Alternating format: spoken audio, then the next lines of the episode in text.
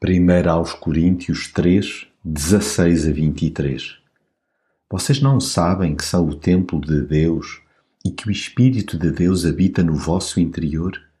Se alguém destrói o templo de Deus, também Deus o destruirá. De facto, o templo de Deus é santo e vocês são esse templo. Que ninguém se engane a si mesmo. Se alguém no vosso meio se julgar sábio, segundo a sabedoria deste mundo, faça-se ignorante para poder ser verdadeiramente sábio, pois a sabedoria deste mundo é loucura diante de Deus. Assim diz a Sagrada Escritura: Ele apanha os sábios na sua própria astúcia. E noutra passagem diz ainda: O Senhor sabe que os planos dos sábios não valem nada. Portanto, ninguém se deve orgulhar de ser seguidor de qualquer homem, pois tudo está ao vosso serviço, seja Paulo, ou Apolo, ou Pedro, seja o mundo, a vida ou a morte, seja o presente ou o futuro, tudo é vosso. Mas vocês são de Cristo e Cristo é de Deus. Não permitamos que as tricas, o diz que diz e os joguinhos de bastidores se instalem na igreja. Caso contrário, colocamo-nos em maus lençóis. Como o templo de Deus que somos, devemos criar todas as condições para que o Espírito Santo se mova livremente entre e em nós, sendo habitados por Ele.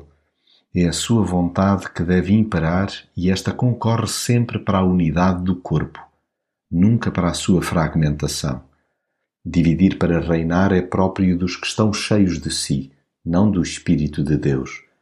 Paremos, enquanto família cristã, de prejudicar gravemente a nossa própria saúde espiritual. Ajamos de forma santa, isto é, separada de provocações e fricções. Escolhamos o caminho da humildade, pois o trilho da visibilidade pessoal é vão. Ninguém se engana a si mesmo. A presunção é a marca dos insensatos.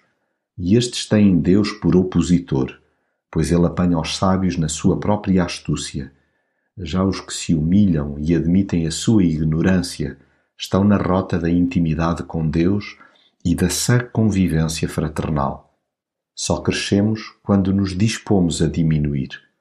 Abandonemos comportamentos monopolistas e abracemos uma cultura de partilha, lembrando sempre que seguimos Deus e não vultos humanos.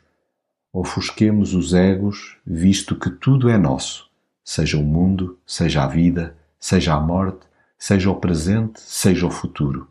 Sim, nada nos falta quando já temos Cristo.